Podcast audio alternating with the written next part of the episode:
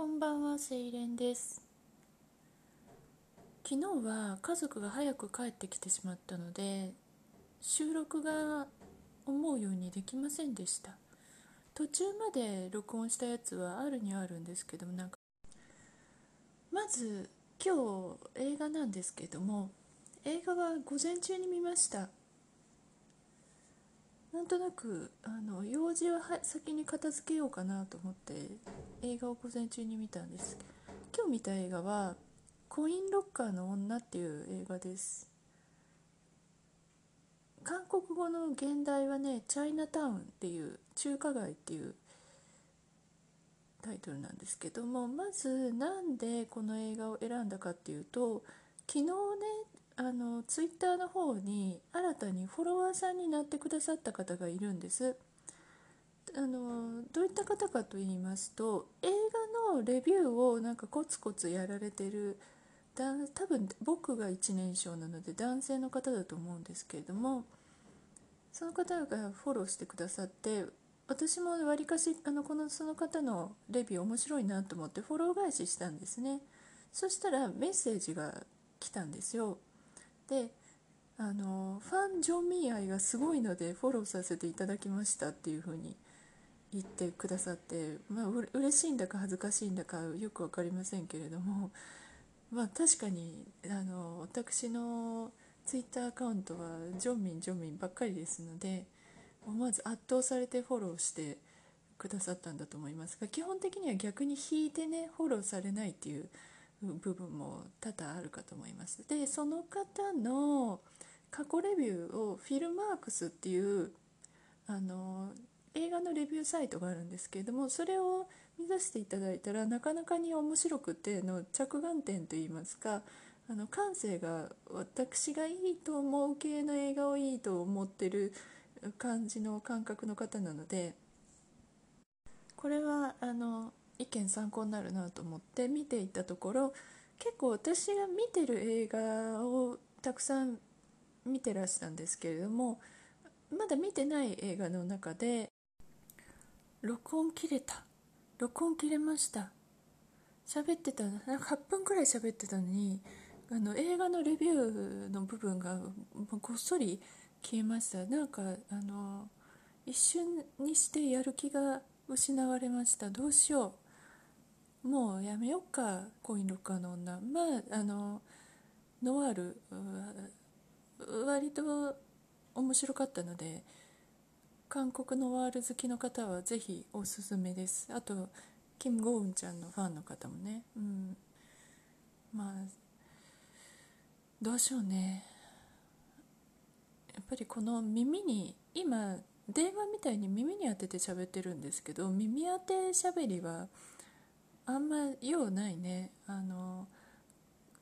ほっぺたにくっつけてなんかそれで反応して変な風にあのページが遷移しちゃうので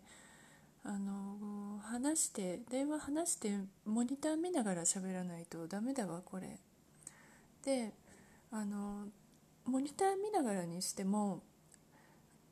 私あの中国人しゃべりって勝手に呼ばせていただきますけれども中国人ってあのスマホを手のひら手に持って手のひらに耳に当てないでよ。あの何？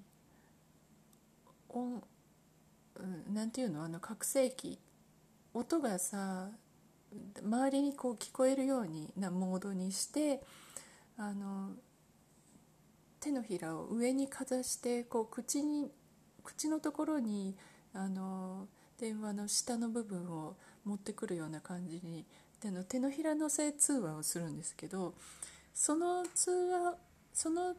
通話方法みたいな感じで録音するとモニターのあの数字ががカウンター録音されてるカウンターが見れていいんですけど息息がふって吐いたのがマイクにゴーゴーゴってなっちゃうからそれもあんまり良くない、まあ、マイクをこう口に向けて喋ると良くないしイヤホンマイクもあの結構ね息が入っちゃうんでどうしようかなと思って思っちゃいますね。今どういうふうに録音してるかっていうと顔の正面にあのスマホを持ってきて顔に近づけてねでマイクに直接息がかからないようにして喋ってます。でちょっといつもよりも大きめの声であの気をつけて喋ってますけどどうなんでしょうかね。はい。こんな感じで喋ってます。それよりもそうそう。まあ今今今日は映画よりも話すことがあったんだった。あのー、私の元牛さんの日本公演が今月あったあったんですがそれが昨日キャンセルになりました。はい。でこのキャンセルを受けて出てくる言葉がやっぱり「またか」っていう言葉です。やっぱりっていう言葉がね自然に出てきます。でこれね今回あのポカスの私のあの経験上3回目なんでね日本公演。3回目のポカなんでねあの遅れてきちゃいましてね。これファンのまんまでいたら受け取り方もまた違ったのかもしれないんですけどももう今他の人が好きになっちゃった今ですね。あの同情する気が湧きません。はい。なんかお詫びの文章を韓国サイトに載せてましたけれどもあのように会員しか見れない場所に韓国語だけで載せてどれだけの日本人が見れるかっていう話ですよね。はい、毎回同じようなあの同じ言葉繰り返してねあの日本公演に対する覚悟はどんなもんなのかというふうなあのことを思うわけですよ。このポッドキャストであんまり悪いことは言いたくないんですけれどももう諦めました。もうもういいです。で皆さん年末コンサートで韓国に行くような話もしてますけど行くか分かりません。でも便乗するならまあ、あのジョンミン聖地巡りでもしに行くかもしれませんけれどもお金出してあの一緒に行こうって言ってくれる子がいるんですがなんかその子にも申し訳ないなと思って。はい。日韓問題が原因のように皆さんに捉えられてるみたいですけども本当に日韓関係が問題なのかなって。チケットパワーがないのはでで広報が悪いの？かそれなりの努力をしてるのかなっていう気がいたしますね。ほいほいと乗っかってきてね。うん。そんな感じであのもう終わった人のことですが結構ショックでしたので、まあ、今ねもやもやとした気持ちっていうのがぴったりいきますね。だってさイ・ビョンホンはイ・ビョンホンはやるんですよ日本のコンサート。だからチケット売れたらやるんですよ。そうです。はい、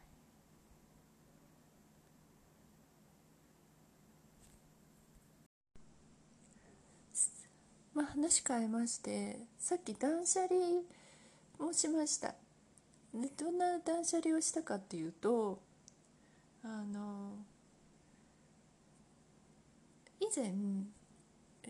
エチュードハウスでいっぱいアイシャドウを買ったんですね。あのプレイカラーアイズっていうあの楽しいワインパーティーとかねあのインザカフェとかそのような感じのカフェのイメージとかねワインパーティーのイメージそういうコンセプトが楽しいアイシャドウをいくつか買いまして、まあ、4つ5つ持ってるんですけれどもそれがあの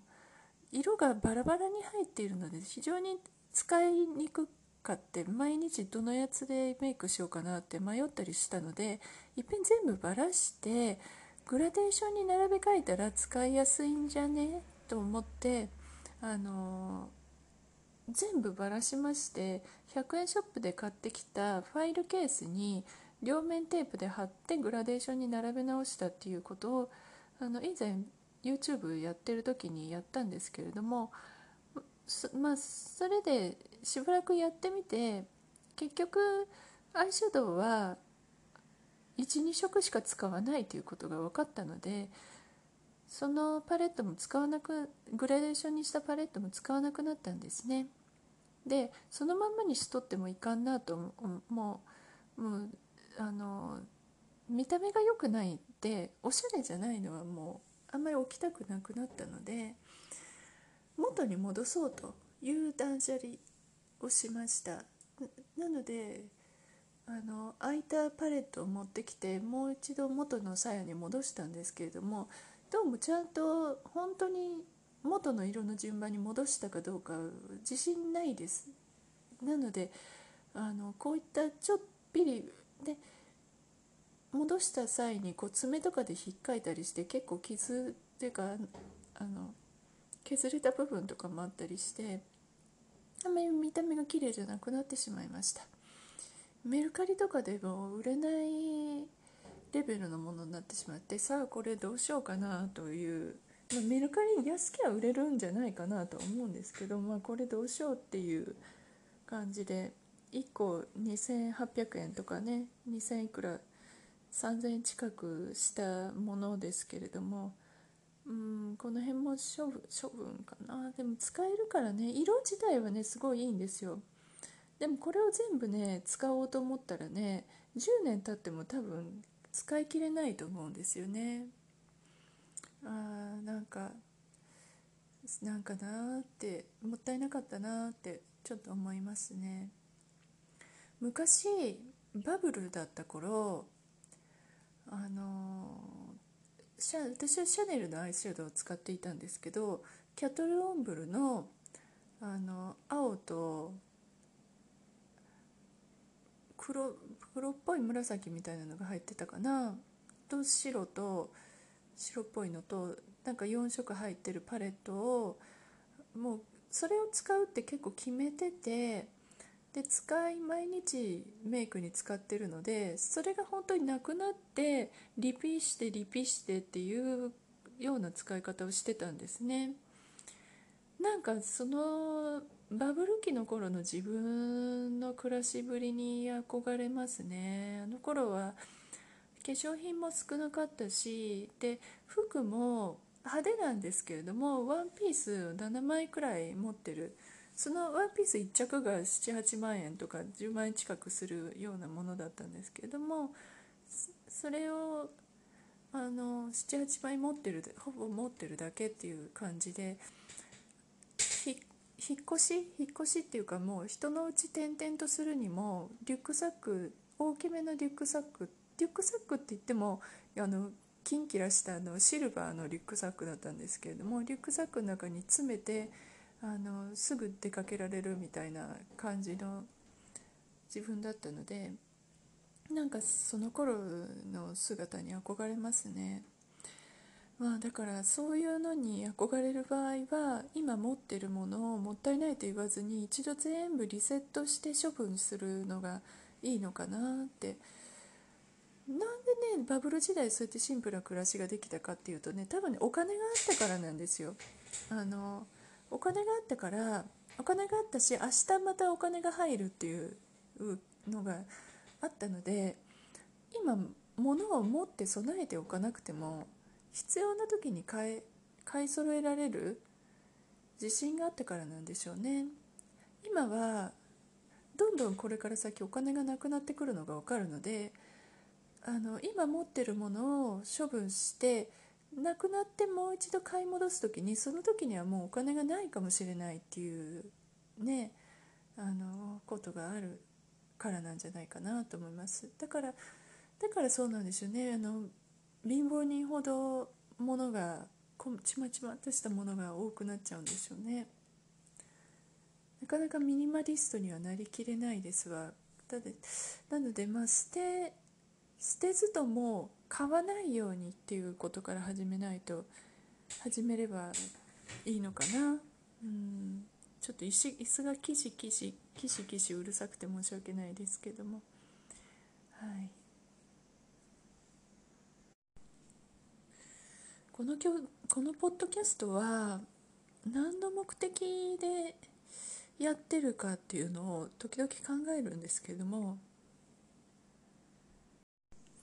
何のためかっていうとまああの一つには聞いてくれるお友達の聞いてくれるお友達のためなんですけれどももう一つねもうちょっと自分で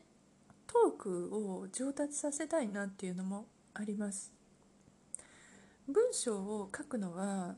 考え考えしながら付け足したり直したりして書いていくことができるので良いのですけれども喋るのってやっぱり一発本番な部分がありますし後で直したり付け足したり構成変えたりとかっていうのがなかなか難しいので論理立てて喋るっていうのは本当に一番難しいことかなと思ったりもしています。それでも毎日続けさえすれば何かしかの成長が見られるんじゃないかなと思っております。ここまであのほぼ毎日やってきてポッドキャストをやるっていう習慣づけはできてきたと思いますので次の段階は考えてしゃべる。あの一つのままとまりのあるコンテンツとして記事記事のようにしゃべるっていうことをテーマに頑張ってみたいと思ってます。そうなると1日に1トピックでやっていくのがまあまあなんか毎回そんな同じようなこと言ってますけど1トピックで鍛えるのがいいかと思いますけどもまああの1トピック5分を3つっていう3トピック話すっていうのが楽ならまあそれはそれでもいいかなと思ったり。試行錯誤ですよ。ね。昔から私はなんか口下手自分でも人にもそうなんですけど多分口下手だと思うんですね。その説明不足できちんと自分の意図が伝わらないっていう部分が多いので目の前で話してこのポッドキャストを聞いてくる人は何にも知らない私が話そうとすることについて何にも知らないということを前提にあの分かるようにあの話せ話していけたらなと思ったりもしています。ただ毎日話すとなるとね話題がねあの迷ったりするので映画のコンテンツ映画の話とかするとあの間が持っていいのかなと思うんですけれども今日はね映画の話してたら切れちゃったんでまあやる気がなくなりましたが明日はまあ映画見てねその映画についてちょっとでも見たいなと思ってくれるように話したいんですけれども話したいんですけれども自分がねもう一度見たいと思わないとダメですもんねこの映画はおすすめじゃないですっていうもう見るなという映画もあるかもしれませんでまあそのそういう話はするはするで面白いかもしれないですね。うんまあ、そういうこともさることながらなんかこう聞いてよかったためになる話っていうのをしたいですね毎日毎日そんなためになる話が出てこないかもしれませんけれどもためになる話？そうね。あの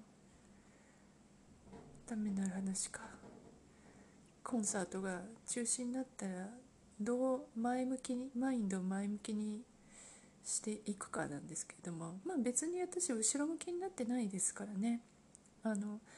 なくなめん行くの面倒くさいからなくなったらいいなって思ってたのは正直な気持ちなのであのチケット代も今回はおそらく前回は帰ってこなかったですけど今回はおそらく帰ってくると思いますので帰ってきたらもう使ったお金と思ってあのファン・ジョーミンさんの DVD をまた買いますって言ってまた買っちゃったんですけどね。買おうかなと思います。はい。またままとまりない感じになりましたけど一定時間話したので今日はこの辺にさせていただきたいと思います。どうもね。喉がどうもね今日も喋ってたら喉がいがらっぽくなってきてこれカラオケで歌ってる時とかもそうなんですけどどうしてもねなんか喉が